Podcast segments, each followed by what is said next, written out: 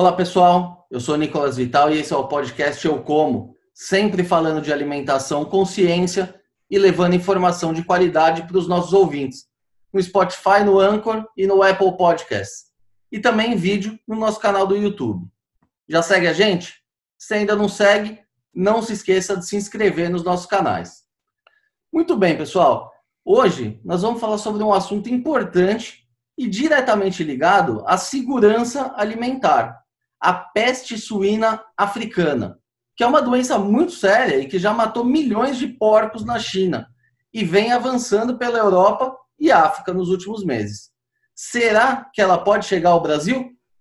Para falar sobre esse assunto delicado, hoje nós estamos recebendo o médico veterinário Luizinho Caron, que é doutor em genética e biologia molecular e pesquisador da Embrapa Suínos e Aves em Concórdia, Santa Catarina atuando especialmente na área de virologia animal.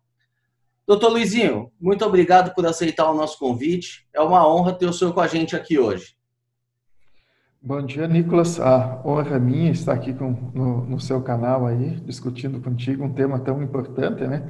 Ah, relacionado à carne suína, que é a carne mais consumida no mundo, né? E então, é de suma importância, de suma importância para as pessoas. Apesar de não ser tão consumida assim no Brasil, mas no mundo ela a carne suína é mais consumida hoje. Muito bem. Doutor, a gente tem visto aí as notícias né, do, relacionadas à peste suína africana, que é uma doença desconhecida da maioria do, do público, mas para os criadores de suínos, para as pessoas envolvidas na cadeia, é uma grande ameaça, né? Que, que é essa doença? Como que ela surgiu? É uma coisa nova? Não? Dá um contexto para a gente sobre essa doença. Sim. A peste suína africana, é, só aqui inicialmente contextualizando, separar que são duas doenças diferentes, né? Existe a peste suína africana, que é uma doença que é, tem, é, surgiu na África, é onde existe o vírus mais em maior abundância na África, e tem um ciclo é, entre um carrapato e entre os suínos selvagens daquela região, e a peste suína clássica, que é uma doença dos suínos, aí, é, a, a conhecida há centenas de anos, que inclusive tem ainda em algumas regiões do Brasil, ainda são endêmicas e que está em processo de erradicação. A peste suína africana também já chegou no Brasil e depois a gente pode conversar um pouco sobre isso. É, mas, é, enfim, a, a, o que elas têm em comum, essas duas doenças, é que elas causam doença hemorrágica no suíno e a semelhança delas mais ou menos acaba por aí, que a peste suína africana é um vírus é, DNA, né, um vírus que muta pouco, né, mas um vírus muito eficiente, e a peste suína clássica é uma, um vírus RNA, mas aí da família do vírus da febre amarela, do dengue, aí, um pouco diferente, é, bem mais sensível ao meio ambiente e tal. É, então, a peste suína africana, ela surgiu, foi conhecida inicialmente na África em 1921, é, no, no Quênia, depois é, acabou tendo o primeiro surto na Europa em 57, que foi através de, de alimentos, restos de aeronaves, de, de, alimentos de aeronaves que foram levados da África para Portugal. Então, restos de alimentos são presuntos é, curados, salames, que não são a, a carne suína cozida, esse vírus permanece na carne da suínos como alimentos, esses suínos se infectam e é, adoecem, e daí se dissemina a peste suína. Então, se disseminou para a Europa na época, e daí, depois de 78, por aeronaves também acabou chegando é, no Brasil. É, em Paracambi, foi registrado o primeiro surto no Rio de Janeiro, 78, e dali de Paracambi foi iniciado um programa de erradicação, onde foi erradicada nessa época, é, não só no Brasil, mas também Cuba e Haiti que tiveram essa doença. A Europa demorou um pouco mais, né, porque na Europa também tem carrapatos do gênero Ornithodorus, que é o chamado Ornithodorus errático. Então ele passou a fazer um ciclo selvagem, mas então o programa de erradicação foi longo, né, é, principalmente na Espanha e Portugal, que demoraram mais e acabaram erradicando, se não me engano, em 94 foi o, o último a erradicação com há muitos milhões de, de, de, reais, de dólares sendo gastos para fazer essa erradicação. Mas ela, na época, atingiu também Holanda, Itália e outros países. Em 2007, teve uma nova, possivelmente navios, né? comida de navios, da mesma forma, provavelmente produtos curados, provenientes da África que levavam uh, mantimentos para a Geórgia. E daí eh, suínos foram alimentados com esses restos de comida de navio e daí começou um surto na Geórgia. E daí da Geórgia se disseminou para outros países do leste europeu, javalis, uh, animais selvagens e, também por humanos, né? Uh, restos de comida contaminada, como eu falei, comidas curadas, salames, presuntos e outros produtos suínos não cozidos. E chegou à Rússia, onde causou muito prejuízo aí a partir de 2010, 2012, eh, tendo queda na produção de, de suínos naquela região, né? E daí foi se espalhando para o leste europeu, Ucrânia, ah, também depois chegou na Polônia e mais recentemente na Ásia, né, em 2018 chegou a China, que é o maior produtor mundial, com 53,5 milhões de toneladas, e também o maior consumidor, que consome é, 54 milhões e meio de toneladas, né, mais da metade da carne suína produzida no mundo, que é, é cerca de 111 milhões de toneladas.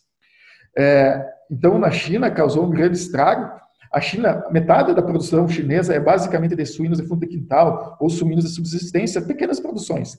O problema delas é que elas têm uma baixa nível de biosseguridade, que é aquelas barreiras que evitam que doenças é, de fora né, do, do, da, do meio ambiente entrem na, no, na, na granja de criação. Né? E essas que foram as mais vulneráveis que sofreram mais e era respondia por mais ou menos a metade. Por isso, um dos motivos que a produção de suínos da China caiu a cerca menos da metade e hoje, ano passado, com é, pouco menos de 25 milhões de toneladas de, de, produção lá na China. Então, esses pequenos produtores foram com baixa biosseguridade foram os que tiveram maior impacto, como era previsto, né? Então, a produção de suínos na China, desde então, tem se mudado, né? E não só na China, nos Estados Unidos e outros países. Nós também no Brasil, de olho nesse, no impacto da peste suína, estamos melhorando as nossas condições de biosseguridade para, se ela chegar aqui, por acaso não entrar no sistema produtivo. É, o Brasil, óbvio, como teve no passado já essa a doença, muitos estados hoje é proibido a fornecimento de, de restos de comida aos suínos, justamente para evitar que essas doenças como essa é, cheguem à produção. E restos de comidas não tratados. Então, para que fornecer restos de comida até é possível, mas tem que ter um sistema de tratamento térmico para que esse alimento seja é, tratado termicamente, ou seja, cozido antes de ser fornecido aos animais, para evitar justamente esse tipo de, de contágio. Acho que um pouco da doença a gente falou, então não sei se mais perguntas aí. Doutor, tem. mas pelo que o senhor está dizendo aí, esse é um vírus que ele é facilmente transmitido, né? O senhor citou tanto os alimentos é, suínos curados, né? Que podem vir aí através dos humanos mesmo se espalhando e, e a importação de, de, presunto cru, de salame, é uma realidade no Brasil. Todo, tem muito produto importado aqui, então isso pode ser uma fonte. E um outro ponto é, são os animais selvagens também, né? Porque o vírus ele não desaparece. Ele pode até estar tá escondido ali no, no, no, meio selvagem, mas ele segue ali. Qual é a, a, a forma de você reduzir a chance de um, de, um, de um contágio, enfim, que pode se tornar uma epidemia no caso da China? Porque isso pode acontecer no Brasil também. A gente tem grandes regiões produtoras e a gente está suscetível, né? Como mitigar o problema? Sim, não tem, são, são diversas formas de mitigar, né? É, o ser humano é, é, o principal a forma de transmitir. O ser humano, através das suas, é, das suas ações, é o principal propagador do vírus, né? Então, algumas dessas formas, é, é, claro que ela, a doença hoje lá na, na Europa e no, no, leste europeu e na Ásia, ela está disseminada nesses suínos selvagens. Mas, assim, é, às vezes, então, teve casos que chegou através da água, então os javalis morrem porque eles estão com febre, então eles procuram água para se refrescar, acabam morrendo dentro de rios. Então, a pessoa, o produtor que utiliza água não tratada na sua propriedade, sem cloração, sem um tratamento que elimine vírus, pode é, fornecer diretamente o vírus aos seus animais. Então, essa é uma forma. Outra forma é, muito importante que tem ajudado a disseminação, inclusive na Rússia, através da caça. Né? Então, as pessoas vão caçar javali. Claro, o javali doente com febre vai ser um animal mais fácil de abater, ele vai fugir menos. Então, a pessoa caça, às vezes, no, no, embaixo das unhas, vai ficar, ou mesmo no, no, seu nariz, ele vai coçar o nariz, E daí depois vai entrar em contato com os suínos, vai transmitir para os suínos, seus suínos domésticos, né? Então, através da caça e levando essa caça para casa, uh, também é, um, é, uma forma né, de, de, de, contágio.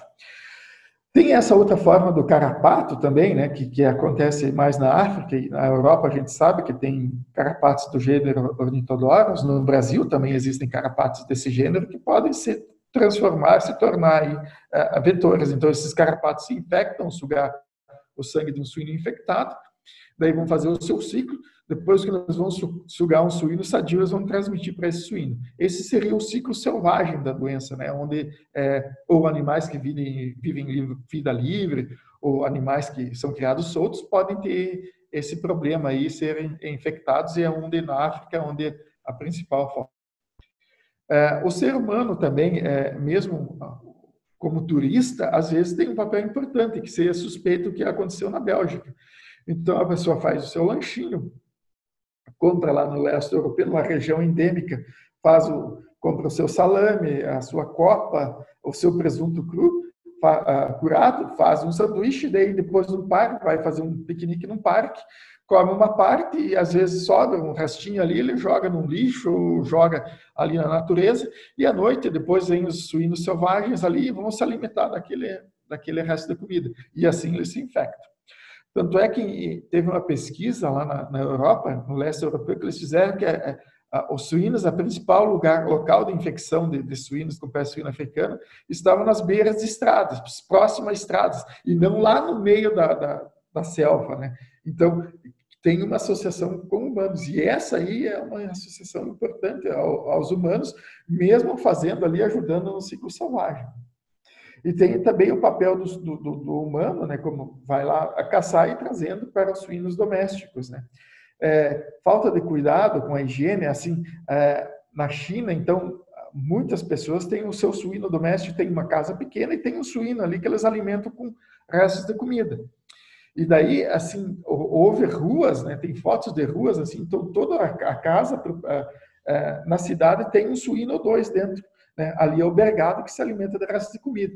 Então, é, nesses restos de comida vão estar restos de, de, de, de alimentos de, suínos uh, curados. E daí eles forneciam suínos. Então, teve imagens uh, uh, chocantes de ruas com os suínos mortos na frente da casa. Todas as casas numa rua inteira com o seu suíno lá na frente morto por pé suíno africano, que se infectou provavelmente de forma assim, que não tem biosseguridade. Então, restos de, de alimentos são uma forma importante. É claro que o Brasil, como tu falou, ele importa presunto curado, importa salame, mas o Ministério da Agricultura tem todo um sistema para rastrear, né, é, para a compra ser feita somente de regiões comprovadamente livres, né? Então, a compra de tanto é que a introdução não foi feita aqui quando houve, não foi feita é, é, possivelmente através de compra legal, mas sim de gente que trouxe o resto da aeronave, ou gente que trouxe ilegalmente de regiões suspeitas que tinham o vírus, né, que são o, maior problema né, é, de introdução de doenças. A compra, lógico, o Brasil também compra genética de suínos né, vivos, que é uma forma de transmissão, né? Outra forma importante de transmissão, suínos, né, que entram na granja suínos vivos. Então, comprar, adquirir suínos de é, regiões livres ou de granjas que têm uma boa segurança e são comprovadamente livres. Né? Hoje o Brasil tem Cananéia, que é uma ilha ali no litoral paulista, onde os suínos de genética que são importados, eles vão para essa ilha e permanecem em quarentena lá até vários testes de doenças que não tem no Brasil e tem nos países onde a gente está importando, até se comprovar que esses suínos realmente são livres e não oferecem risco aos nossos rebanhos. E depois, sim, eles são levados às suas granjas, onde ainda assim são acompanhados por algum tempo. Então, a, a outra questão que eu estava falando é os suínos vivos, né?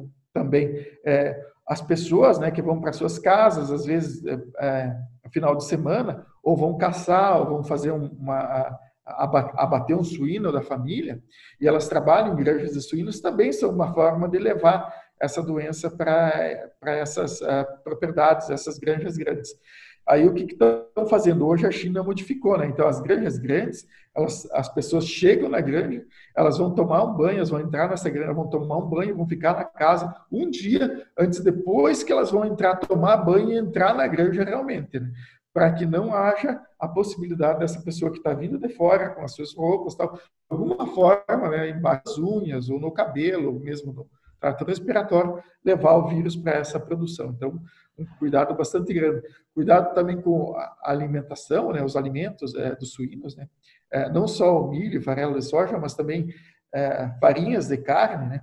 Não que a, a, o processo de produção da farinha de carne ou farinha de sangue, de, de, que é, depois é usada na alimentação animal, ela é um processo térmico, então ele elimina o vírus, mas sempre existe aquela possibilidade de contaminação cruzada, ou seja, do cara que foi lá mexer na matéria-prima, depois veio mexer no produto acabado, ela acaba contaminando o produto acabado. Então, o Vietnã tem algumas suspeitas ali.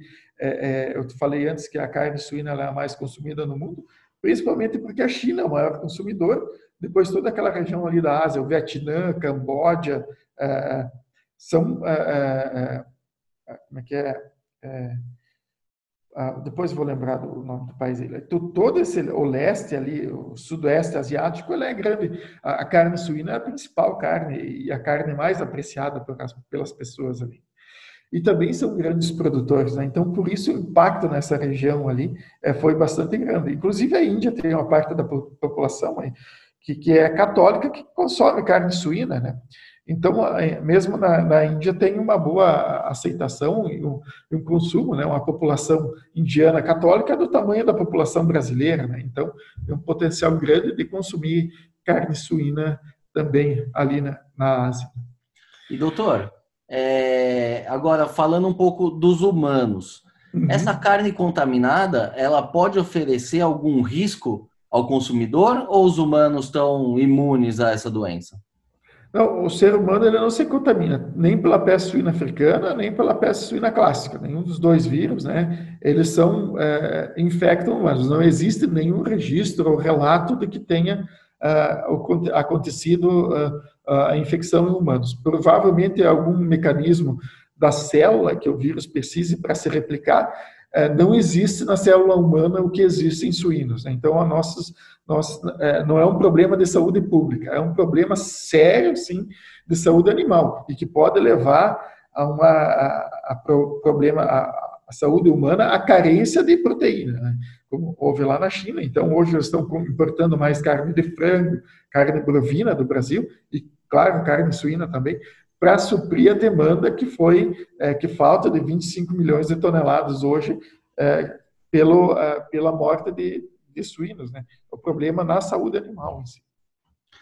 E isso pode levar, inclusive, a, a barreiras comerciais também? Ah, Como é que isso impactaria, por exemplo, hoje, um surto no, no, aí na região sul, por exemplo? O que, que poderia é, hoje eu diria que, é, é, claro na nossa região sul nós temos diferentes áreas né, para diferentes doenças. A Santa Catarina é livre de peste, de, é, de peste suína clássica e de febre aftosa sem vacinação. É, já outros países, Rio Grande do Sul e Paraná, agora que estão se tornando livres de febre aftosa sem vacinação. Então, são áreas diferentes. É, então, o trânsito de, animal, de animais é controlado entre essas diferentes regiões por causa disso mas certamente um surto de peste suína africana tem um potencial de causar impacto para o Brasil inteiro. Né? Muitos países vão cortar total, outros vão cortar da região endêmica, a região somente que, que onde teve a infecção. Né? É, tanto é que nós temos, né, esse ano tivemos surto de, de peste suína clássica lá no Nordeste, é, ano passado também, e não houve nenhum país que, que, é, que, que é, impusesse embargos a importações, porque está lá numa área endêmica, que se sabe que é endêmica, está se tentando, são medidas de controle para erradicar a doença, mas que é, não vem suínos daquela área endêmica para a nossa área aqui de produção. Então, os países que importam, eles têm uma segurança que a nossa carne aqui é livre de peste suína clássica. O mesmo poderia acontecer com peste suína africana, mas isso levaria um tempo até nos explicarmos essa condição e até aceitarem essa explicação. Até lá, provavelmente, todo o país seria embargado da exportação, que esse ano a gente possivelmente vai ultrapassar aí um milhão de toneladas pela primeira vez, né? Em muitos anos aí o Brasil exporta 600, 700 milhões de toneladas, pouco mais, pouco menos, e, e, não consegue chegar a um milhão de toneladas, como em frangos, que a gente já ultrapassa 4 milhões de toneladas de exportação. Né? Então, que é um, uma carne bastante exportada. Bovinos também exportamos aí, é, se não me engano, são mais de um milhão de toneladas exportadas. Né? É, suínos nós produzimos aí 3 milhões e meio de toneladas hoje. Doutor, o, o senhor entrou a, nessa questão aí da peste suína clássica, né? Que recentemente teve um caso detectado lá no Piauí. O senhor disse que é uma região endêmica, então o, a doença ela está presente lá no, no, norte e nordeste do país. Como é que, que, que isso impacta na suinocultura brasileira? Lá por ser uma região é, mais de produção familiar, não tanto de exportação, aí não, não, impacta tanto, impacta mais no, na vida do produtor lá, mas não na parte Isso. comercial. Não, na parte comercial, é, é claro que, que para o Brasil, para nós termos uma segurança maior, é, seria importante fazer erradicação.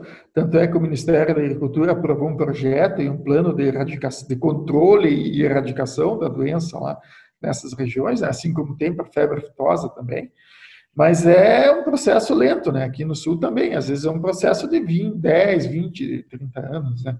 É, e, mas isso aí exigem outras medidas, né? Isso aí exige que o Brasil tenha lá nessas fronteiras desses estados livres com os não livres, tenha uma barreira onde é tudo que é produto de, de origem animal seja seja controlado. O que vem de lá principalmente, o que vai daqui para lá, o que vai daqui para lá tudo bem.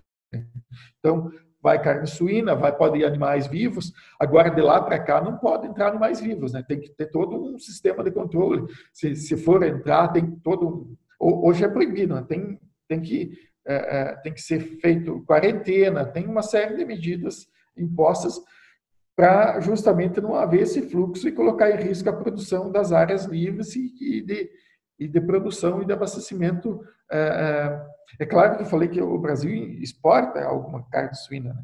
mas mais de dois terços dela ela fica aqui e é importante para a alimentação do brasileiro no dia a dia.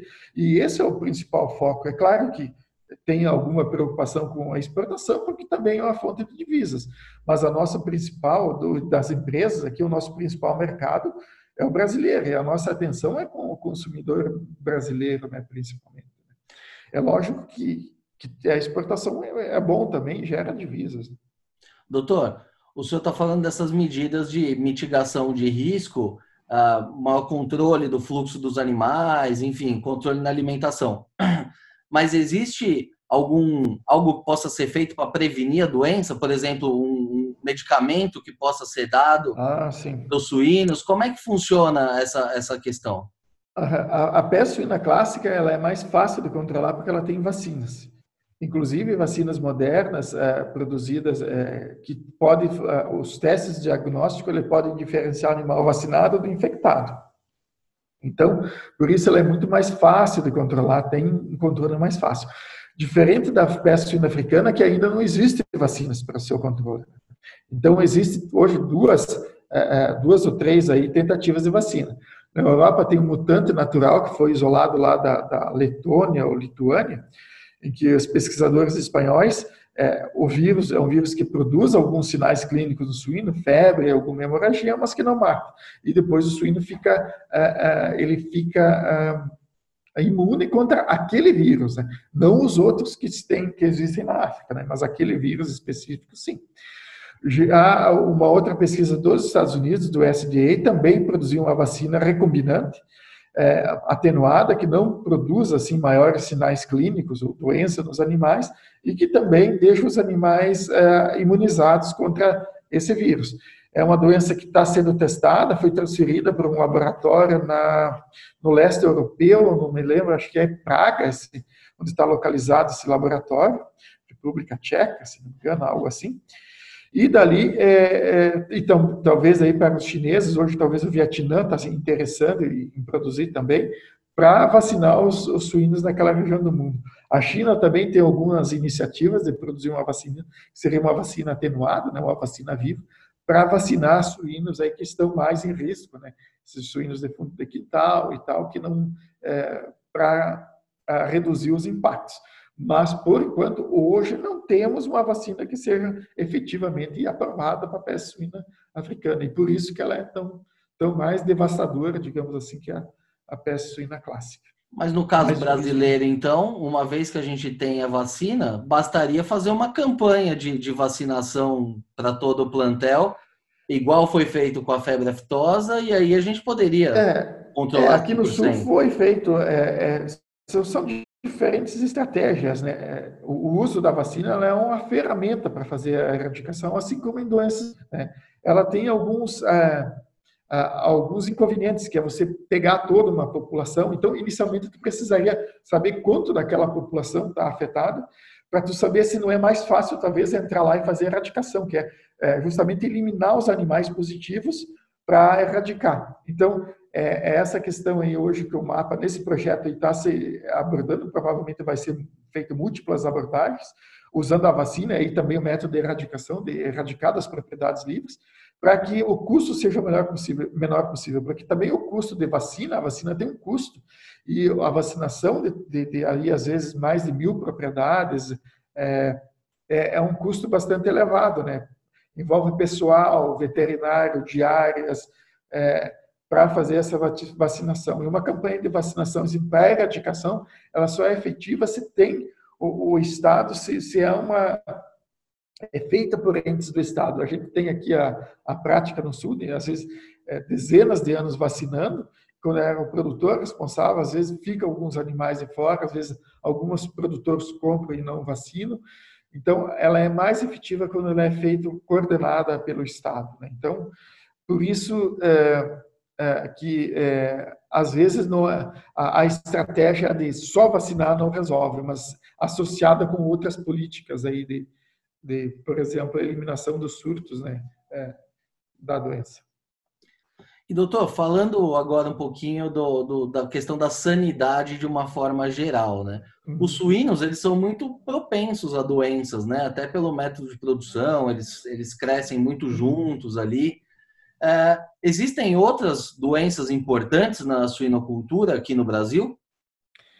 Ah, sim, é, os suínos têm tido aí problemas, algumas doenças novas têm surgido, né, e, e têm a, a prejudicado a produção, né, eu vou citar duas delas aí que surgiram a partir dos anos 90, que é a, a, a PIRS, né, que é a síndrome reprodutiva e respiratória dos suínos, que ela deixa os suínos de abate mais susceptíveis a outras doenças, eles acabam adoecendo mais fáceis e morrendo mais fácil e também ah, na parte da reprodução tendo mais aborto, menos produtividade de leitões. E daí mais recentemente teve a PEDV também, que é uma outra doença que é, é, afeta suínos, que é um coronavírus que é, causa mortalidade principalmente de leitões, né, até as quatro semanas, e que tem nos teve nos Estados Unidos a partir daí de 2015, 14 ou 15, causou surtos severos lá essa doença. Eh, de mortalidade de leitões, é, mas que eh, essas duas doenças não chegaram no Brasil ainda. É, devido a essa biosseguridade que a gente tem, esse controle, essas doenças não, não chegaram ao Brasil. Já o, vírus, aí, o circovírus suíno, que é um outro vírus aí que causa também algumas doenças, ele, esse vírus se dissemina mais fácil é, ele é, PCV2, né, conhecido pela, na suinocultura, ele chegou ao Brasil aí e causou alguns problemas, mas hoje tem vacina, é controlada através da, da vacinação. Nenhum deles afeta os seres humanos, nem o PEDV, nem o PIRS, nem o, o circovírus. E é, a biosseguridade, por isso a biosseguridade é tão importante hoje, não só aquela do Estado, né, como essa que eu falei da peste suína, fazer aquelas barreiras para impedir que suínos de zonas é, endêmicas entrem em zonas livres, mas também quando vem suínos de fora, fazer uma quarentena, fazer é, teste diagnóstico para ver se eles não estão infectados. E o papel de cada produtor dentro de cada granja, ter uma cerca de isolamento para evitar que animais selvagens cheguem próximos aos suínos, que também podem trazer doenças. Nós temos javalis aí selvagens no Brasil que é, chegaram ao Uruguai, e também produtores que criaram e daí que se escaparam. Então, é, algumas, muitas regiões do Brasil hoje têm animais selvagens como o javali que podem é, transmitir doenças para os suínos. Então, essa é a importância da cerca. É, fazer o controle das pessoas que entram, tratar a água que chega como a, é um alimento importante, né, a água. Então, fazer o tratamento e ter uma água de uma fonte que seja protegida, que não permita o acesso de, de, de, de é, outros animais. Isso é, impede também que doenças que sejam comuns aos humanos, como salmonela, como toxoplasma, também possam chegar aos seres humanos. E a gente tem, além de uma saúde animal melhor, uma saúde humana, que é a questão hoje da saúde única, que se fala tanto, aí tem se falado na questão do coronavírus também, que é proteger mais a saúde animal, que vai dar um, uma melhor condição, e o meio ambiente, que vai dar uma melhor condição de saúde pública aí aos humanos. E doutor, o senhor citou o coronavírus suíno, né? A gente sabe que o coronavírus é uma doença é, comum e antiga em aves, né? E, e totalmente controlada Sim, também é. hoje em dia. Como é que é o coronavírus em suíno? Também é controlado? Também existe vacina? Enfim, não seria um grande problema a introdução dessa doença no Brasil? É, assim, são, os coronavírus é uma família grande de vírus, né? Então, tem algumas espécies humanas mesmo, nós temos três, quatro, cinco espécies de vírus conhecidas que causam é, doença respiratória, é, resfriado em humanos, né? Assim também os suínos. Os suínos, a, a maioria dos coronavírus em suínos causa diarreia. Então, como eu falei, a mortalidade, e geralmente a mortalidade em animais jovens. É, tanto a PETV, né, que tem nos Estados Unidos, que não tem no Brasil, como a TGE, que é gastroenterite transmissível, também é um outro coronavírus que afeta suínos. Também não temos, assim, oficialmente essa doença no Brasil, né? apesar de ter na Europa, é, Estados Unidos, ela é endêmica e em outros países. É, então, o Brasil, em termos de suinocultura, é um país bastante, bastante interessante, né? porque muitas das doenças a gente não tem aqui. Então, uma vez um professor falou com um amigo meu eh, nos Estados Unidos, olha, mas ele falava da avicultura, mas eu acho que se aplica muito bem à suinocultura também. Você quer conhecer da avicultura, né, de produção de aves, vá ao Brasil. Tu quer conhecer de doenças da avicultura, não vá ao Brasil, porque tem poucas doenças da avicultura, assim como tem suínos também. É, mas, enfim, coronavírus de aves, a gente tem a bronquite infecciosa das aves, que é uma doença da produção comum que tem nas aves do, do Brasil aí. Até teve um caso de, de pesquisa aí de é, pesquisadores no Brasil estudando a possibilidade de uso do, do, coronavírus, Israel também, né, como um vetor auxiliando até na, na vacina, né, para o coronavírus humano, né, esse novo coronavírus, e, aí no nordeste do Brasil. Mas então são vírus, às vezes tem um, dois, às vezes em espécie tem meia dúzia de vírus coronavírus aí que afetam. É, suínos também têm os seus corona, como eu disse, são mais é, é, causa mais problemas é, gastrointestinais do que propriamente respiratórios. Né? É, como no humano, a maioria deles causam problemas mais é, respiratórios. assim também bovinos também tem coronavírus importantes. O coronavírus que a, dos morcegos que afetava os camelos, depois afetava os humanos lá no Oriente Médio, né, que é a, a MERS, né, que a, ah, causou muito, ah, várias mortes aí em, humanos no Oriente Médio, inclusive na França, né, pessoas que viajaram para essa região. O, o SARS lá em, em, 2003, que chegou a afetar humanos também, que vinha do, do o CIVIT, que é uma espécie de um gato que tem lá na, na China, selvagem, que é, também transmitido através do morcego que chegou nesses animais. Então, é, é um vírus, uma, são, é uma família de vírus bastante disseminada aí. É, o problema é quando chega esses vírus novos aí que o sistema imune não conhece e pode causar é, algum estrago. E doutor, é, também existe uma discussão em torno do, do tratamento preventivo, né, dos animais, dos suínos é, muitas críticas em relação ao uso de medicamentos, em especial os antibióticos. No ponto de vista do senhor, isso, é, o tratamento preventivo é positivo ou, ou existe realmente um problema no uso desses produtos?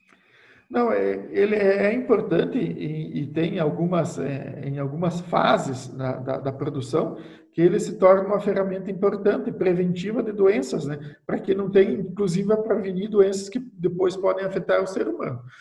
O que é problema é o uso abusivo né, de, de antimicrobianos. Então, em vez do pessoal, da, da, do produtor fazer a sua parte, que é, é, ter as questões de biosseguridade, evitar a entrada de, de suínos de várias origens, é, ter um, uma condição de, de, de, ambiência melhor, ele passa a usar antibióticos para controlar tudo que é problema.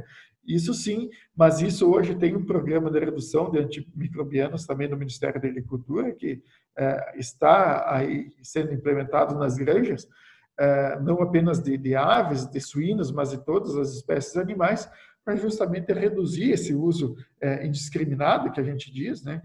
Que ele pode acontecer. Então, uma conscientização de produtores e veterinários, é, inicialmente importante, para prevenir essas doenças e fazer uso daquelas ferramentas adequadas para essa condição, que seria a biosseguridade, o manejo adequado, uma instalação adequada, não ter super, é, uma, uma, uma superpopulação dentro das baias, ter a quantidade de animais eh, adequada por baia, né? Isso é importante, né?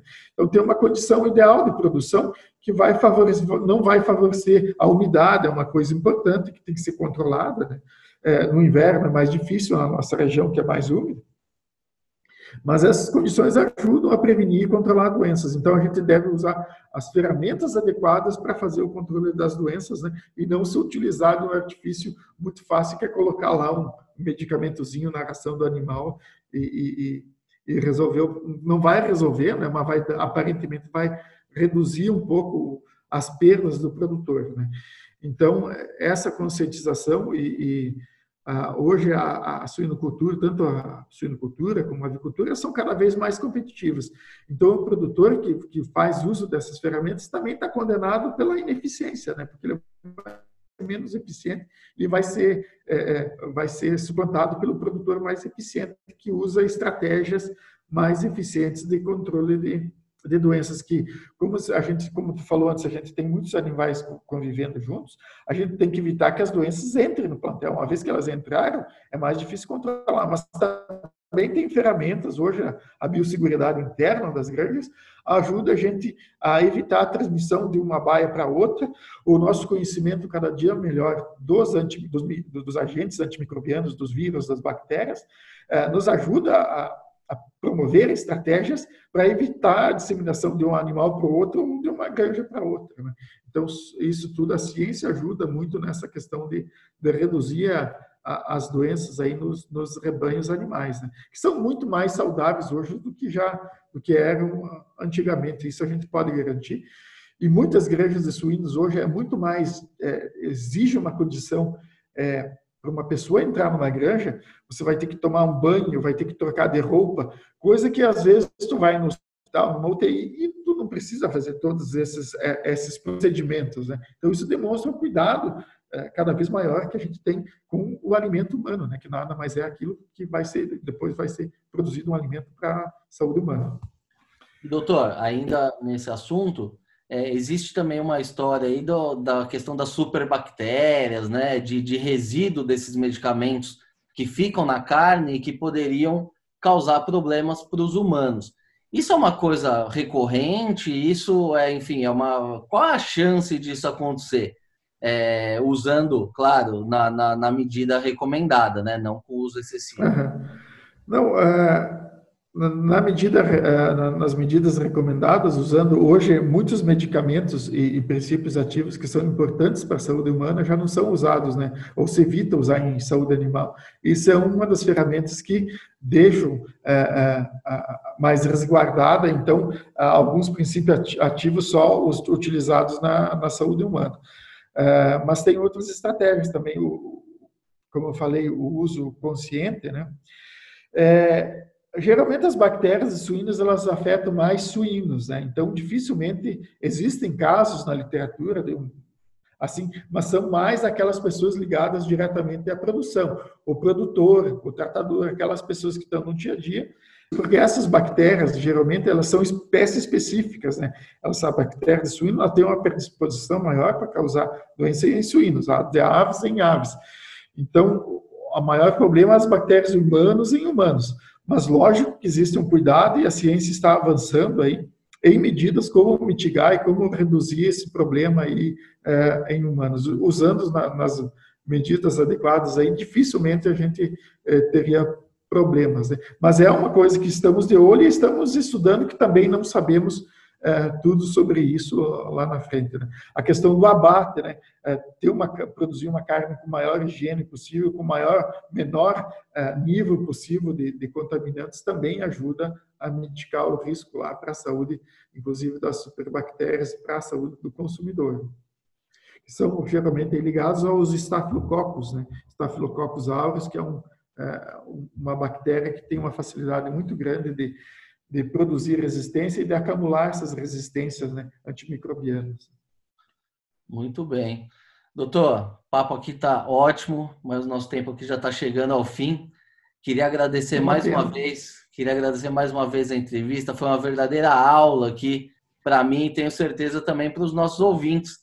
Então, deixar uma mensagem final aí. A carne brasileira é segura. A gente, aí, o, o produtor brasileiro tem adotado as medidas de segurança, o Brasil tem um programa eficiente de, de, de enfim, pra, com as suas fronteiras, né, para evitar a entrada de novas doenças. Então, deixar essa mensagem final aí para o consumidor para comer o seu porco tranquilo, né? Tranquilo. Sem, sem peso na, na, na, consciência, o Brasil é hoje um dos maiores exportadores, é o maior exportador do mundo de carne de frango. Estamos crescendo também bastante em carne suína, acho que em bovinas, em carne bovina também somos um, um, um expoente importante aí. E o, o, resto do mundo não ia consumir a nossa carne assim é, se a gente não tivesse uma qualidade para o consumidor. Que os países que compram, eles querem comprar uma solução, que é uma solução para o alimento da sua população, não querem comprar problemas junto. Né? Então, esse é, é, é um indicador importante de que estamos no caminho certo aí e produzindo uma carne de qualidade aí para o nosso consumidor. É isso aí. Então, agradecer a você aí, Nicolas, pela entrevista e, em nome da Embrapa. E muito obrigado. A gente é que agradece. Muito bem, pessoal. Essa edição do podcast Ou Como vai ficando por aqui. Se gostou da entrevista, não se esqueça de seguir os nossos canais no YouTube, no Spotify ou na sua plataforma de streaming favorita. Aproveite e siga também no Facebook e no Instagram. Lembrando que esse podcast tem o patrocínio da Crop Life Brasil e volta com a sua programação normal na próxima sexta-feira. Por hoje é isso e até a próxima.